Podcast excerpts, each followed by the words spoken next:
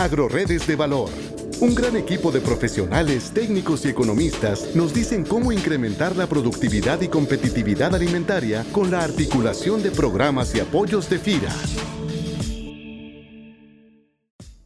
Hola, ¿qué tal? En la actualidad, los principales países productores de coco en el mundo son Indonesia, Filipinas y la India. Participan con 82% de la producción.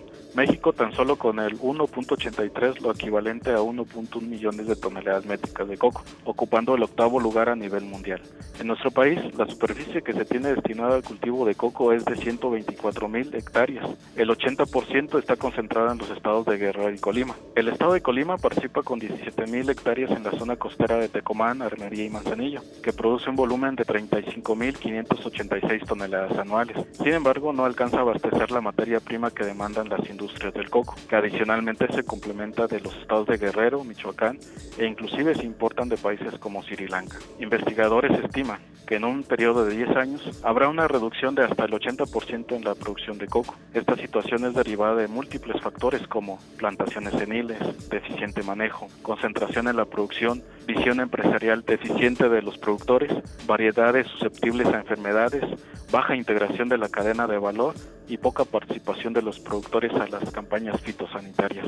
Es urgente la implantación de un programa de fomento de desarrollo del cultivo con esquemas de financiamiento para lograr una mayor participación de los productores en dicho proceso, a fin de inducir el crecimiento de la producción de coco derivado de una baja o nula organización por parte de los productores de coco. Como resultado de la baja participación en las campañas fitosanitarias para el control de plagas y enfermedades, ha provocado que sus efectos sean de gran impacto en la producción y en algunos casos ha originado la reconversión a otros cultivos, reduciendo la superficie en plantaciones de coco en el estado de Colima.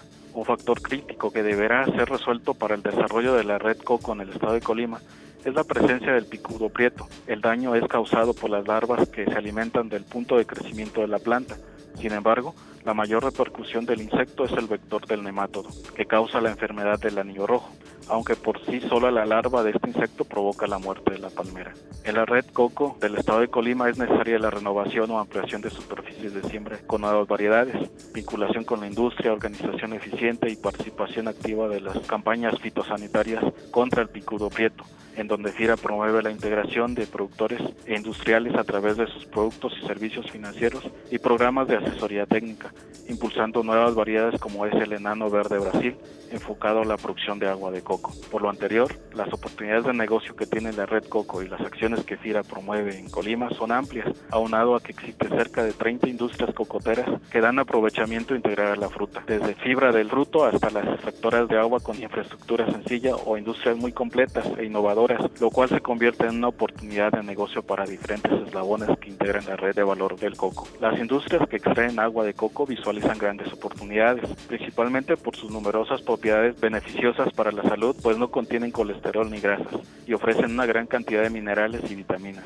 Tan grande es el potencial que en los últimos seis años se reportan incrementos en las ventas de la industria hasta 70%, principalmente en los mercados de Estados Unidos y se están explorando los de Israel y Dubái. En Colima, FIRA apoya y otorga financiamientos para la producción de 100.000 plantas de la variedad de coco enano verde Brasil, en coordinación con la empresa Coco Colima SADCB, con la finalidad de incrementar hasta 500 hectáreas de superficie enfocadas a la producción de agua de coco.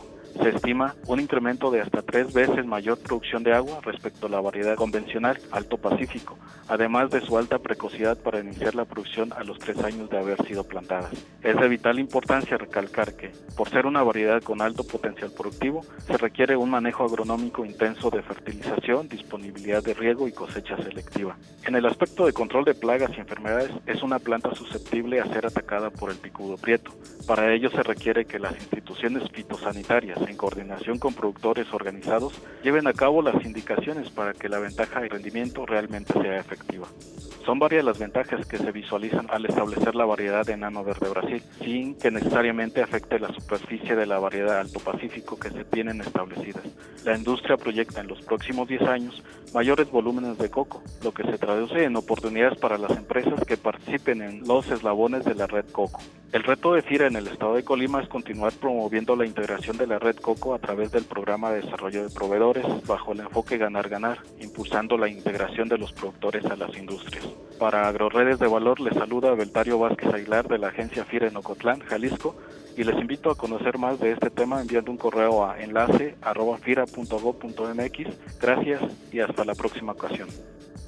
Este podcast es una producción de la Subdirección de Promoción de Productos y Servicios de FIRA.